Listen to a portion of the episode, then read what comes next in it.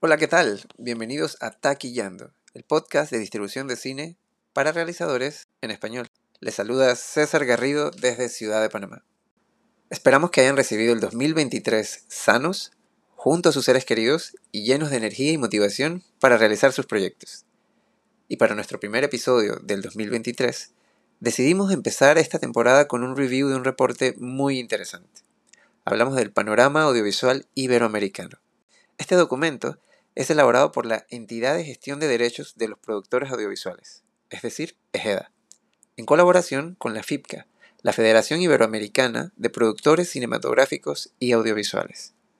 En septiembre del 2022 lanzaron su décima edición, como siempre, reivindicando el valor de la información y los datos, analizando la producción cinematográfica de nuestra región, la ficción iberoamericana y su aceptación fuera de nuestras fronteras.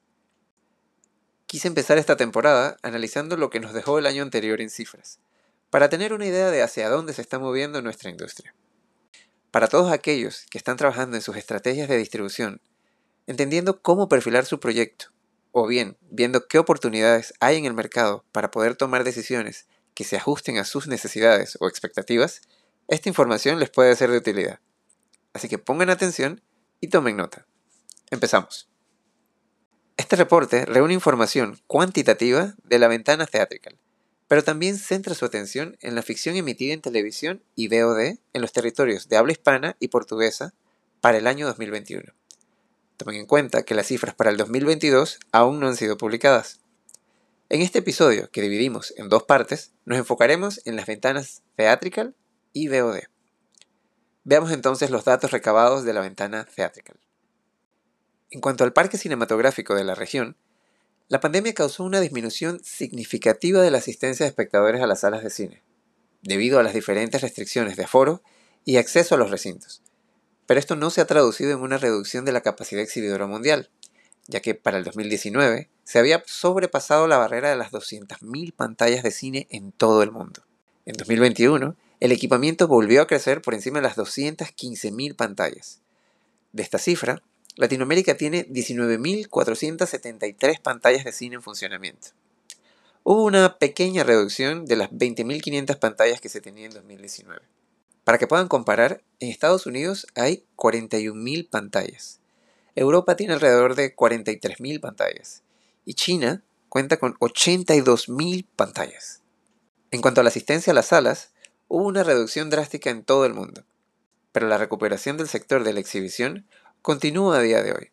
En 2021 se incrementó el volumen de espectadores hasta superar los 307 millones de admisiones, que es un tercio de los 935 millones de espectadores registrados en 2019. Si nos detenemos a analizar el desempeño del cine iberoamericano, podemos ver que el número de títulos que corresponden con los estrenos del top 100 en 2021 sumó 374 en total. De este, el top 20 iberoamericano noten que me refiero solo a películas iberoamericanas, está conformado por 10 estrenos españoles, 6 mexicanos, uno en coproducción con Bolivia, 2 colombianos, uno brasileño y uno peruano. Los títulos que tuvieron mayor presencia en el mercado iberoamericano fueron la producción de animación peruana AIMBO, que ganó un premio platino y estuvo en 16 países. La española Way Down estuvo en 12 países la mexicana El exorcismo de Carmen Farías llegó a nueve países y la producción paraguaya Morgue estuvo presente en cuatro países. Esta medición es hecha con base en el recorrido hecho por circuitos comerciales de cine en ese año.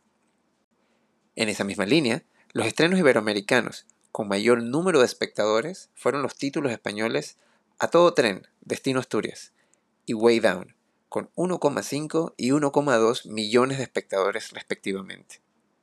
En tercer lugar, con un millón de espectadores, se citó la coproducción entre México y Bolivia, El Mesero. Aparte de estas tres obras, que acumularon entre los diferentes mercados un millón de espectadores, otros ocho estrenos superaron el medio millón, y otros seis los 300.000 espectadores.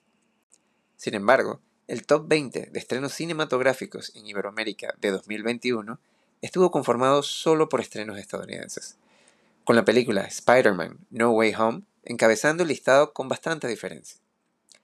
La comparación de cifras con la cuota de pantalla estadounidense o la recaudación de sus producciones reflejan, sin embargo, una lucha desigual en la que el audiovisual iberoamericano aún tiene margen de crecimiento. Un dato curioso es que solo dos países lograron tener un estreno nacional presente en su top 10 cinematográfico local de 2021. Estos títulos fueron A todo tren, Destino Asturias, en España, y La vida de los reyes, en la República Dominicana. En el caso de Centroamérica, las películas nacionales con mayor recaudación fueron, en Costa Rica, Mi papá es un santa, de Daniel Moreno, con más de 28.000 espectadores. En El Salvador, la película Hoy, de Ricardo Batz, con 572 espectadores. En Guatemala, la producción con más admisiones fue La Llorona, de Jairo Bustamante, con casi 6.980 espectadores. En Honduras, el ranking nacional lo lideró ¿Dónde está la cigüeña? de Abraham Espinosa, con más de 2.171 espectadores. Y en Panamá, la película Algo Azul de Mariel García Spooner fue la que más admisiones registró con 14.068 espectadores. Ahora, si nos vamos fuera de la región iberoamericana, podemos ver que en los 10 mercados europeos analizados, que fueron Alemania, Austria, Francia, Italia, Países Bajos, Polonia, Reino Unido, Rusia y Turquía, se estrenaron 36 títulos de Iberoamérica que sumaron una asistencia conjunta de 3,9 millones de espectadores. Los países europeos con un mayor número de estrenos y consumidores de cine iberoamericano fueron Francia, que tuvo 1,4 millones de espectadores, e Italia, con 896.601 espectadores. Por títulos, el top 5 iberoamericano en Europa está formado por Madres Paralelas, con 909.558 espectadores, AIMBO, con 834.658 espectadores, Spencer, con 645.454 espectadores, Annette, con 418.800 espectadores, y Aquí me río yo, con 240.931 espectadores. Y las producciones iberoamericanas con más presencia en Europa fueron Annette, que estuvo en 8 mercados, Aimbo, que estuvo en 7 mercados, Spencer, que estuvo en 5 mercados, y Nuevo Orden, que estuvo en 5 mercados también. Hay que destacar las diferencias de exhibición entre Madres Paralelas y Aimbo, puesto que la primera obtiene el éxito solo en dos mercados, que fueron Francia e Italia, y la segunda en siete mercados. Este análisis me parece útil en la medida en que nos muestra hasta qué territorios está llegando nuestro cine a nivel comercial en otras regiones. El estudio también muestra estrenos iberoamericanos en el mercado de Estados Unidos durante los dos años de pandemia, es decir, el 2020 y 2021 en este periodo abarcó un total de 21 estrenos y 876.288 espectadores, poco menos que el total de espectadores que tuvo en Italia. Por el origen de los títulos, 7 películas fueron mexicanas, 5 españolas, 2 argentinas, 2 brasileñas, 2 guatemaltecas, una colombiana, una chilena y una puertorriqueña. Bien, esta fue la primera parte de este análisis. En el próximo episodio estaremos viendo más detalles de este estudio, pero enfocados en la producción de ficción en Iberoamérica y el BOD. Y antes de cerrar, como siempre, tenemos nuestro segmento final, ¿Por qué nadie me dijo? En los últimos meses me topé con colegas trabajando en sus planes de distribución. Así que para este episodio quise rescatar algunos puntos que consideré relevantes para un mejor entendimiento y toma de decisiones. El primero, como ven, tenemos un mercado aún desigual si comparamos el alcance de nuestras películas versus las de los grandes estudios.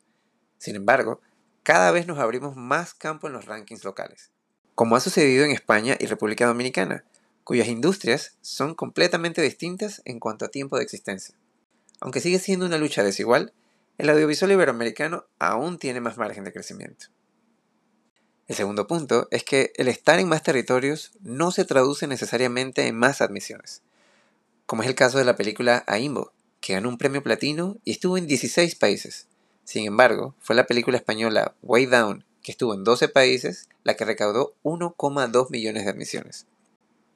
Es común ver que se considera exitosa una película porque hace mucho dinero en taquilla. Otras veces se considera exitosa la película que más reconocimientos o premios obtiene. Recuerden que siempre lo que ustedes consideren como éxito dependerá de los objetivos que se establezcan y en la medida en la que los alcancen. y esto puede variar en cada proyecto. Y el tercer punto, hacer este ejercicio para ustedes reivindica aún más el valor que siempre le damos al acceso a la información y los datos. Es necesario pedir en cada territorio una medición pertinente que les permita a cada uno de ustedes analizar los retos y oportunidades en sus mercados para proyectarse tanto ustedes como sus proyectos a futuro. Y bueno, eso ha sido todo por este episodio. Esperamos que hayan tomado nota y este análisis les sirva para arrancar el año más preparados y motivados. Si tienen alguna duda o hay algún tema que deseen que exploremos y compartamos, escríbanos a taquillando.podcast.gmail.com o pueden enviarnos mensajes directos a nuestra cuenta en Instagram, arroba taquillando-podcast. De nuestra parte, les mandamos un saludo y agradecemos a todos los que nos escuchan. Y los esperamos en el próximo episodio de Taquillando, el podcast de distribución de cine para realizadores en español. Hasta la próxima.